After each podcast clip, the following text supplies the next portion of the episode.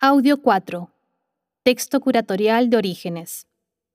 Sendero Luminoso caracterizó su ideología como marxismo, leninismo, maoísmo, pensamiento Gonzalo.